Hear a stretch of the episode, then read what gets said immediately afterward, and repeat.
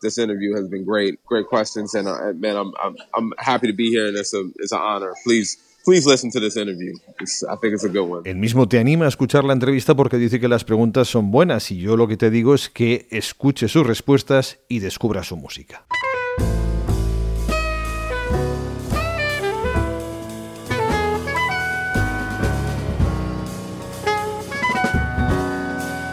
Esta semana en Club de Jazz conversamos con el saxofonista Emmanuel Wilkins. Tocar música es una lección de humildad. Es algo en lo que eres vulnerable y es súper aleccionador, especialmente cuanto más amplia es tu visión del mundo. Entender cómo la música sana a la gente, cómo sirve a las comunidades. Te das cuenta de que es algo más grande que tú y no te queda otra que someterte a la música. Nos ponemos a los pies de la música de este estadounidense de 24 años con dos discos publicados en el sello Blue Note, miembro de la Iglesia Pentecostal y artista que dice querer convertirse en un vehículo conductor del creador a través de la música. No diría que está intentando transmitir un mensaje per se. Me interesa más, y es algo que ya he dicho otras veces, empatizar con la audiencia, que el público se pueda poner en nuestro lugar y que vea de primera mano el tipo de proceso riguroso que conlleva convertirse en una correa de transmisión de esta música. Eso me interesa más, me interesa el proceso, me interesa utilizar la música como un vehículo de sanación.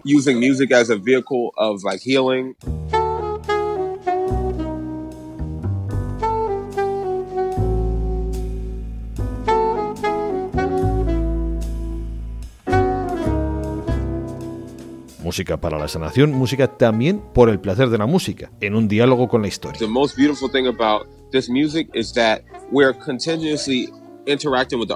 Lo más hermoso de esta música es que estamos interactuando continuamente con los archivos. Es como lo que te decía de versionar canciones una y otra vez. Estamos continuamente lidiando con el archivo.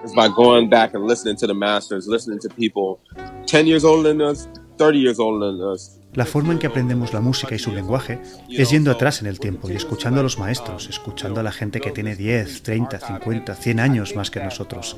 Seguimos construyendo y completando ese archivo. Hubo un momento en el que esa reverencia por la tradición no es que se perdiera, pero quizás se olvidó un poco.